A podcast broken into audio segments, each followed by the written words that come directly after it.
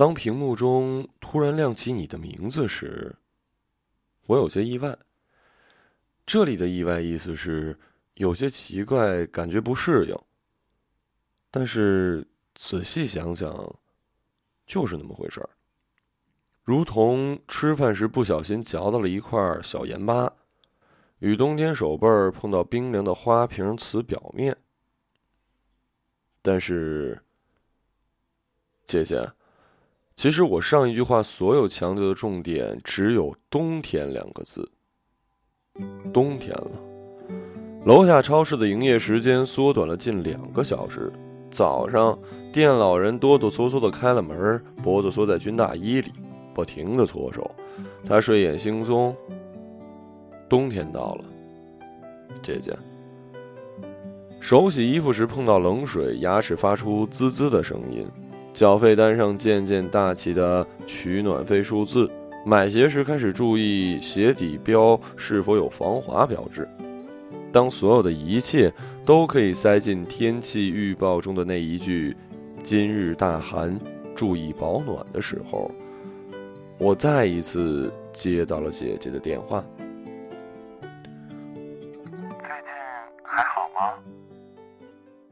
姐姐的声音传过来，依旧像是屋外沉淀了一天的雨水。我吗？啊，就那样，还行。我没问你。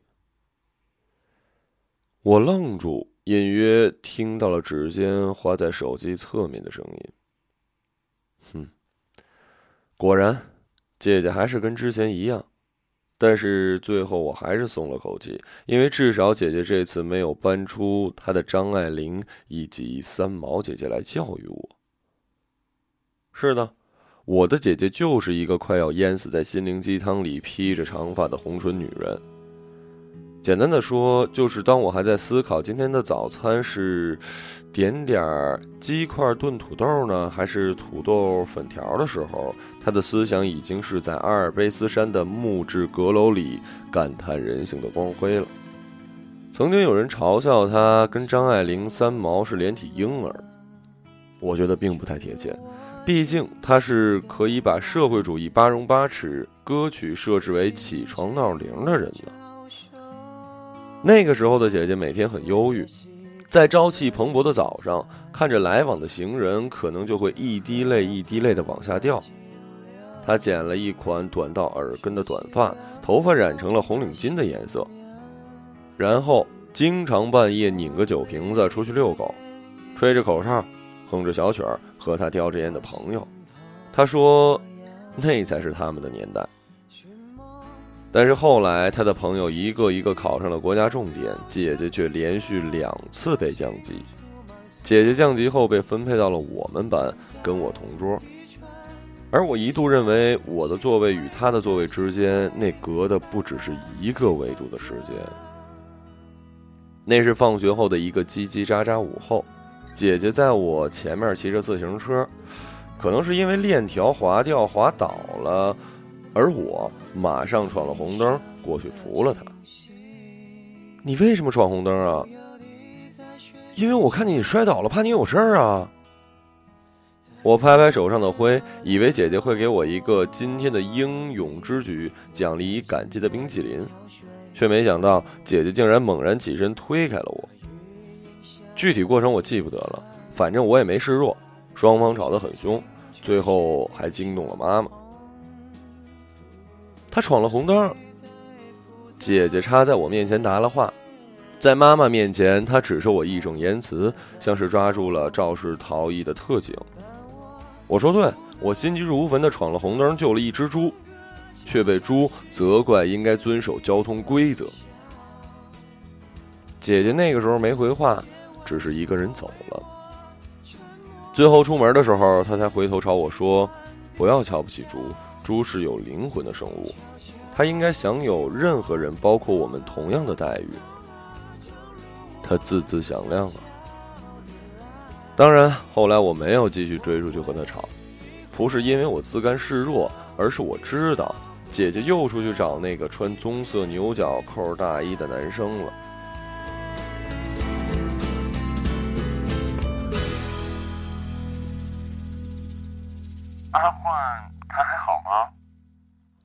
电话里的姐姐没和我侃几句，就开始问起了阿混。哦，他又新交了一个女朋友。阿混就是那个穿棕色牛角扣大衣的男生，他本来名字不叫这个，当然具体叫什么我也从未知晓，只是总听姐姐开玩笑叫他混蛋，所以我给他取名阿混。但就是这个人，曾经是姐姐高中几年的全部记忆。那时候我家住一楼，姐姐的房间靠左侧的巷子那个，而阿混就经常骑着自行车往姐姐房间里扔东西，各种各样的零食啊。等姐姐从窗子里探出头时，阿混便已经骑过了拐角。他经常穿着棕色牛角扣大衣，故意回头看看姐姐，又意味深长的撇撇嘴笑，像极了电影里放慢镜头，看得出他又整了新发型。但是那个时候的姐姐，脸上是有笑容的，所以她总是在不开心的时候摔门而出去找那阿混。那时候姐姐吹的一嘴好口哨，都是阿混教的。姐姐为了在爸妈面前伪装她的行踪，后来也经常带我一起出去玩，和阿混一起。我们会从家附近坐公交车去中南海西什库教堂，那是北京最大的天主教教堂。虽然我们都不信教，但是大多数的周末我们是在那儿度过的。按姐姐的话说，那是一种信仰。姐姐曾经说，阿混给过她的阳光多过于太阳的多。我是相信的，因为一向厌食的姐姐那段时间吃饭总是吃的特多，而且也开始熬夜做起了数学题。但是不久之后，阿混出事儿了。阿混因为打架进监狱的事儿发生在第二年的冬天，冰冻三尺，风雨凄凄的冬天。那是风虐雪涛的一天，黄色的草皮与干枯的梧桐树叶在寒风中没有丝毫的生机。姐姐直接冲进了爸爸的书房，在那里跪了整整一天。他说：“作为警察局局长的爸爸出现，为阿混求求情，阿混不至于判的那么重。”他说：“他再也不会抽烟，不会喝酒，不会半夜出去骑车鬼混了。”他说：“他知道错了，只要爸爸肯帮他这么一次，他今年一定会好好学习。”他撕掉眼睛上的几层睫毛，胡乱扯着自己蓬乱的头发，然后从自己房间拖来自己一堆漏脐装和珍藏很久的 DJ 碟片，拿着铁皮大剪刀，一刀一刀剪得稀巴烂。但是爸爸最后还是没有答应他。第二天，妈妈让我去看看姐姐，因为姐姐不让她进房。我不知道怎么去安慰姐姐，因为我是亲眼看见阿混被打得头破血流，然后被警察带走的。但是这一切我不敢跟姐姐说。我进去的时候，姐姐一个人站在窗户边，她将头倚在腿上，一直盯着窗外。注意到我进去，只是安静的说了一句。我其实挺嫉妒你的。风透过窗户刮进来，屋内没开空调，冷得透骨。我没听错，姐姐转过头，她对我说：“我其实挺嫉妒你的。反正我做什么都得不到爸妈的支持，我五子棋获得学校第一，却没有人为我欢呼。”我体操得了标兵，也没有人对我说一句“你很棒”。在爸妈眼里，你才是我该学习的榜样。我考试考八十，爸妈告诉我你应该像妹妹一样考满分。我想学爵士，爸妈告诉我应该像你妹妹一样学芭蕾。我帮你揍揍欺负你的小毛头，可是爸妈只会把你护在怀里，去责备我，动不动就打架。反正我做什么都做不对，都会只招来一句。你多学学你妹妹。说真的，我好嫉妒你！我的姐姐就这样在我面前说完了这句话。那个时候，我才想起阿混的棕色牛角扣大衣，想起阿混从他窗户扔进的零食，想起阿混转过头对他微笑的笑容，想起姐姐曾经说阿混给过她的阳光，多过于太阳太多。我看着姐姐伫立在窗边的身影，我知道，她在等那个人，等那个嬉皮笑脸骑着自行车给他扔来一包好丽友醇香原味厚薯片。那你现在怎么样？工作还顺利吗？风很大，拿着手机接听电话太动手，我才插上了耳机，转而问姐姐：“挺好的，都挺好的。”姐姐的笑声传来，却是清晨的雾气，一点都不真切。我不大相信，因为我每次问姐姐，她都是这样的答复。从她走的那年起，年年如是。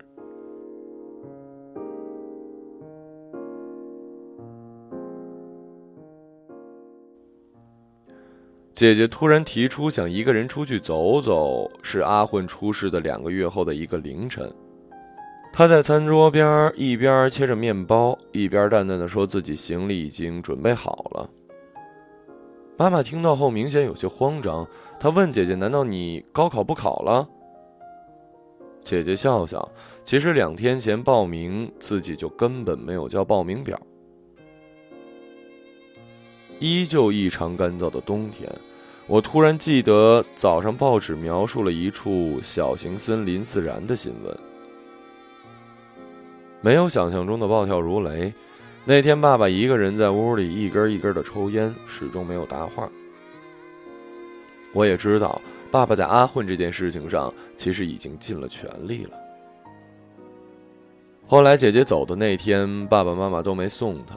妈妈偷偷塞给了姐姐的钱，也被她放在了桌上。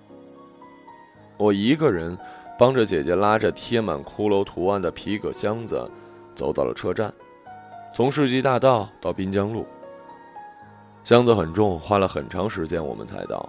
车子一路咕噜咕噜的，散进来来往往出租车交错的笛鸣声中。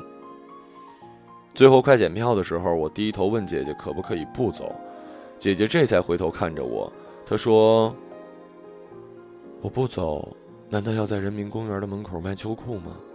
你要你姐姐的摊子摆在黝黑的烧饼大爷隔壁吗？难道？”我说：“其实这也行，也许可以卖得很好。毕竟现在秋裤弹性好，时髦又保暖，功能强大。”他笑笑说：“功能强大，难道这秋裤能帮我实现梦想吗？”姐姐说这话的时候，白光灯正惨白的打在她脸上。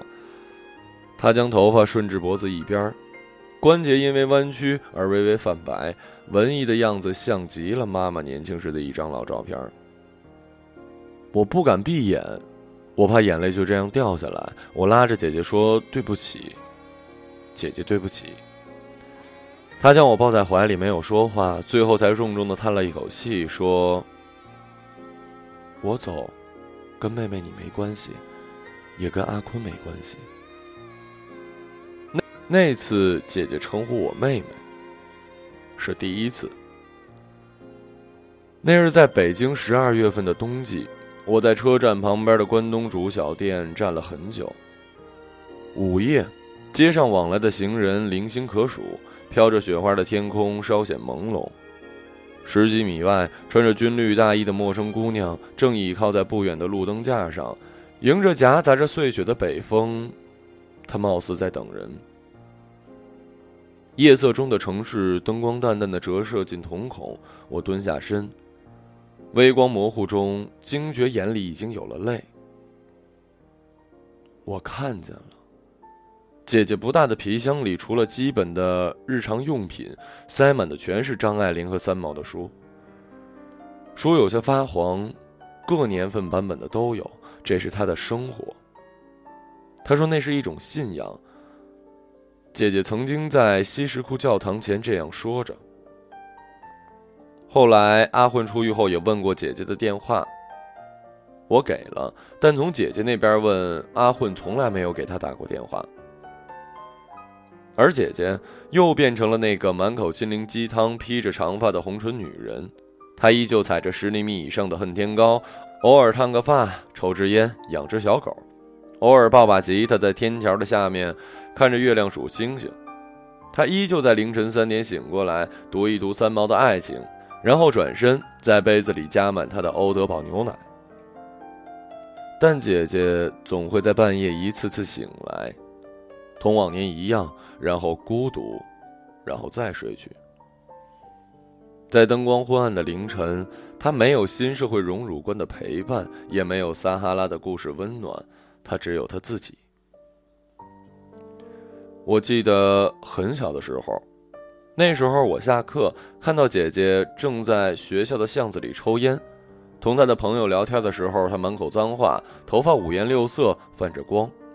看见我路过，她走过来，伸出手，掌心里面是我心心念念的夹心巧克力。但我马上拉着我身边的朋友跑开了，以风一样的速度，像是不认识眼前这个疯子一样。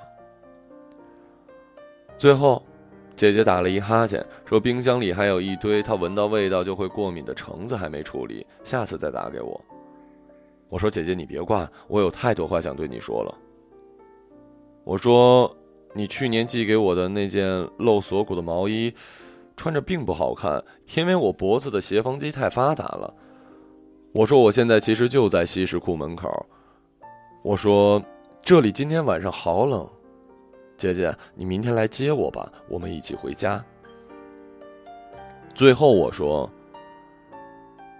姐姐。”你走的那天，其实我也看见了。你箱子里那堆书的最下面有本厚厚的日记本，那里面镶嵌的、保存完好的，是我们的那张七寸全家福。